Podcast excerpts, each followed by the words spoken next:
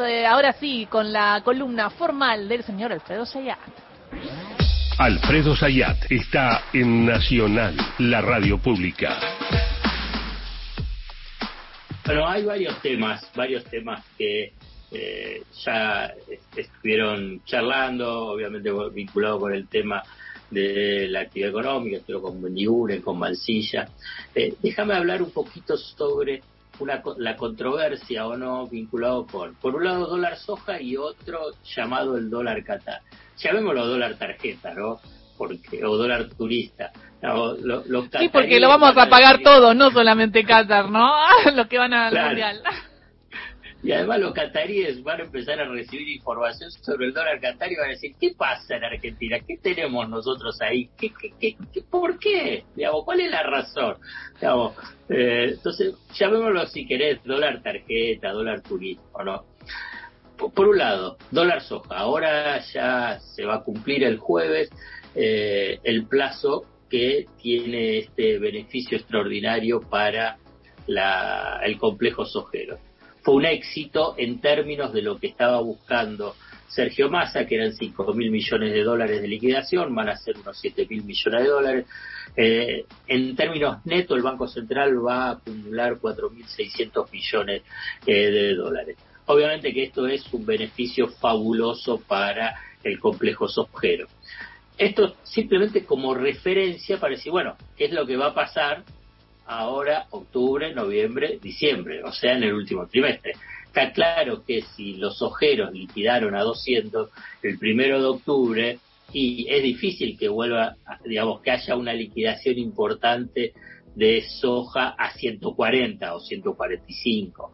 O sea que lo que eh, inicialmente es que se adelantó mucha de la liquidación de, eh, de soja eh, a partir de una política de presión, de extorsión muy fuerte, entonces tenés los dólares ahora. Bueno, ¿qué es lo que va a pasar en el, en el segundo trimestre? Porque tenés que seguir teniendo dólares precisamente para abastecer a la industria y también al turismo. Qué buena pregunta. Entonces, entonces ahí aparece que va a haber dólares del Banco Interamericano de Desarrollo, de la CAF, del Banco Mundial, del Fondo Monetario Internacional. Todo un paquete vinculado con organismos multilaterales de crédito. Se estima que puede ser, vamos a ver si es solo en octubre o parte de noviembre, unos 3.900 millones de dólares. Entonces, estos numeritos rápidos, tampoco voy a abundar, es para saltar al tema del dólar tarjeta. El dólar tarjeta en julio, en julio, el último dato oficial, implicó una pérdida de reservas de 750 millones de dólares. En siete meses acumula más o menos unos 4 mil millones de dólares. Ahora bien. ¿750 millones de dólares por mes? Sí. ¿Cuánto gasto? Eso en julio. Claro, eso en julio. Es todo, todo el turismo, es tarjeta, pero también la compra de eh, los pasajes, ¿no? Y paquetes turísticos. Es todo, no es solamente tarjeta. Por eso también uno puede llamarlo dólar turista. Bueno, ¿qué es lo que se piensa para el último trimestre o qué es lo que estiman algunos? Que no va a ser 750 millones de dólares por mes, que va a ser un poco más.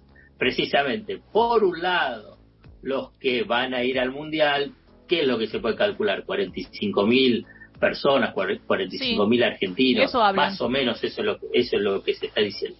Pero también empiezan a cerrarse los paquetes turísticos de las vacaciones de verano. Entonces, ahí lo que se piensa es que no va a ser 750 millones por mes, sino que van a ser 1.200, 1.500 millones de dólares por y que, te, hago, un paréntesis. Eh, eh, ir a las vacaciones aquí en la costa está siendo tan, tan caro que hay veces que decís, bueno, quizás me pongo unos mangos más y me voy a, la playa, no sé, de Brasil y estás pensando, y muchos argentinos quizás van a hacer eso, pero también porque acá está muy caro, ¿no? Entonces hay que ver también eso, ¿no? Ese es un problema eh, para vacacionar en Argentina, es interesante eso. Bueno, ah, y entonces... Diste en el clavo, diste en el clavo, diste en el clavo para tratar de decir, bueno, entonces, ¿por qué hay tanto turismo al exterior? Porque también a nivel del turismo local, eh, depende de las zonas, hay algunas zonas donde ya tiene cotizaciones ya por encima de lo que es a nivel internacional, si queremos hablar en el sur, ¿no? Si agarras el sur de, este, si querés, no, no, no quiero mencionar ninguna, ninguna ciudad. Pero a la vez también en la costa también tenés algunos eh, puntos eh, turísticos que los precios son muy altos. Entonces va al turismo al exterior. Entonces te sube entre 1.200 a 1.500. O sea, lo que acumulaste en estos meses y que por ahí vas a seguir acumulando, se te va en eh, el dólar turista. Y entonces acá aparece el punto que, y fíjate que ya hay diferentes cámaras empresariales, la Unión Industrial Argentina, PYME, Cejera, eh, otras empresas vinculadas con PYME, dice, bueno, hey, estamos nosotros acá, esos dólares los queremos para la industria, los queremos para la importación de insumos. La estrategia que está teniendo Sergio Massa es precisamente impulsar al sector empresario para que reclame que haya restricciones para el dólar turista, porque de esta forma la estrategia es decir, bueno, no es una decisión arbitraria del gobierno para que las clases medias, medias altas que viajan al exterior tengan que pagar más caro, sino que es un reclamo del mundo empresarial, del mundo industrial, para poder seguir en funcionamiento y poder seguir generando empleo o sosteniendo el empleo. Esto es así planteado. Pero entonces aquí viene un gran dilema, que no hay una respuesta única. Bueno, ¿qué haces con el dólar turista? O en todo caso, ¿cómo vos encareces el dólar turista para eh, que no pierdas tantas reservas, pero que a la vez no te amplíe la brecha cambiaria. Porque uno de los objetivos de acumular reservas es que la brecha cambiaria baje del 100% y, y si está en el 60, 70% sería un mundo ideal. ¿Por qué? Porque cuando se achica la brecha cambiaria, lo que eh, desalentas la sobrefacturación de importaciones y la subfacturación de eh, exportaciones. O sea que tratás de mejorar las condiciones del sector externo precisamente para acumular reservas. Entonces yo te voy a dar algunas opciones. ¿qué hacemos con el dólar turista? Estamos nosotros acá en el gabinete en el gabinete económico, vos sos la ministra de Economía, yo soy el asesor, los otros también pueden hacer aportes, yo te traigo las, eh, las opciones.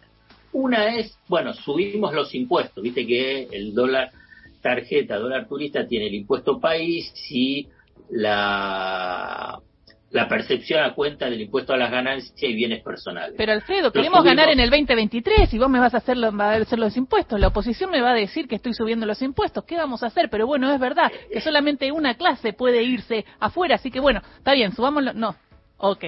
Bueno, sube a 300, sube a 300. Digamos, más o menos hacemos un ejemplo a 300. Pero también podemos hacer dentro de esa misma vertiente, es decir, bueno, el dólar turista en la base, en vez de estar en 150, lo subimos a 200, más el impuesto país, más la percepción de ganancia, te sube a 350 pesos. Digamos, eso es lo que tendría que pagar.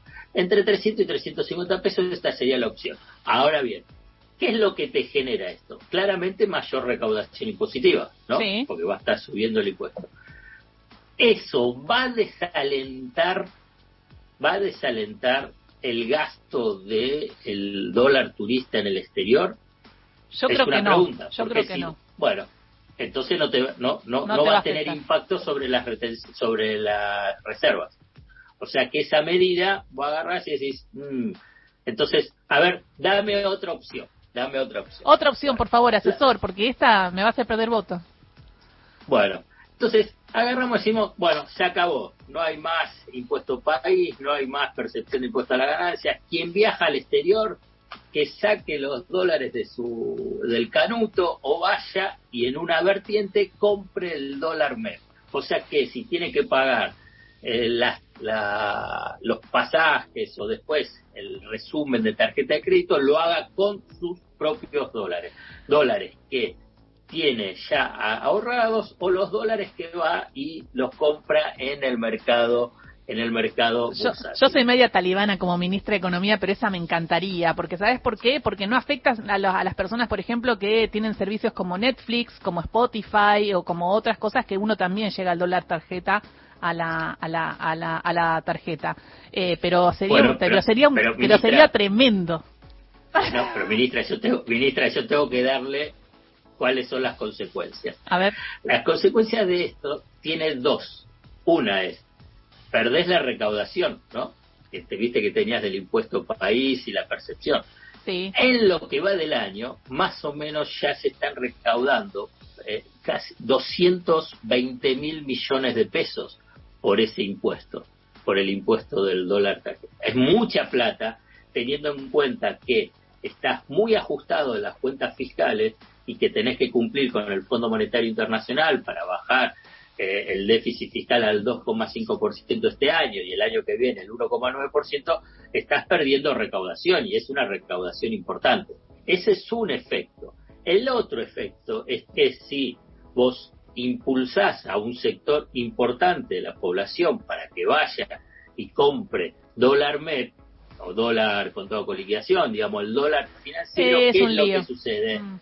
Sube el precio y te a, eh, te agranda la brecha cambiaria. Y si te agranda la brecha cambiaria, genera más expectativa de evaluación y no liquidación de dólares, que vos lo que querés acumular reservas. No, asesor, vamos por la primera opción. ¿Cómo soy ministra de Economía? No puede ser, porque yo hubiera hecho, ido por la talibán y que saquen los dólares de los colchones y no, no, no sirve. Pero, pero, pero, vas a perder, digamos, vas a tener más recaudación, pero vas a perder las reservas.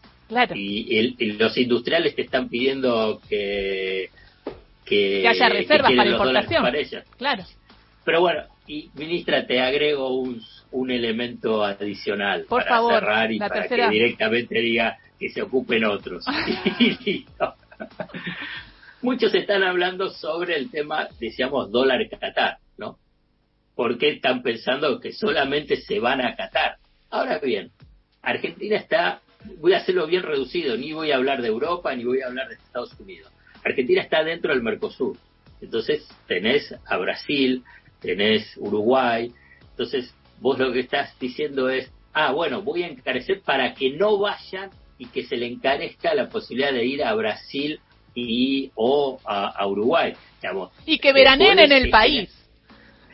Te puede generar una tensión a nivel de tus socios, tus socios comerciales. Es un elemento dentro de lo que yo te planteé más, digamos, periférico, pero en última instancia que lo tengas en cuenta cuando tengas que tomar eh, la decisión. Lo cierto aquí, para cerrar, es que es una medida compleja frente a un dilema que es brecha cambiaria, acumulación de reserva, en una situación que lo que se plantea es que eh, refleja la vulnerabilidad o la fragilidad o la dificultad que tiene la Argentina, la economía argentina, cuando tenés pocos dólares en, el Banco Central. Esa es la realidad.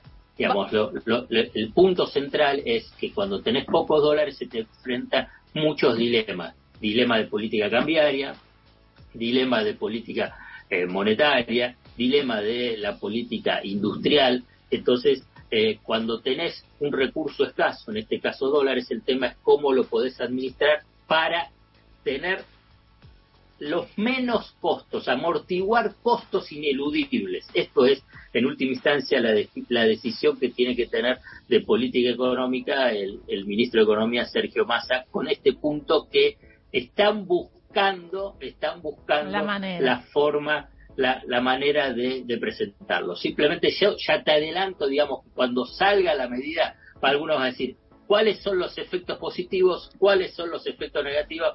Ya la ministra Bustaniche ya los tuvo. Yo los tuve todos en esta columna de Alfredo Sayat y te digo, asesor, vamos por la primera, vamos por el dólar eh, turismo. Vamos por esa, 300, 350, es lo que hay. No, otra cosa no podemos hacer. Esperemos qué hace. Esperemos qué hace masa. ¿Eh? Por suerte no estoy en ese lugar. Beso grande, Alfredo. chao, chao. Beso. Alfredo Zayat pasó por ahí. Vamos en esta columna muy divulgativa hablando de lo que se viene, dólar turismo, eh, cómo será, cuál será la necesidad, pero lo cierto es que tienen que seguir eh, habiendo reservas en el Banco Central y esto es lo que se está debatiendo en el Ministerio de Economía en estos días.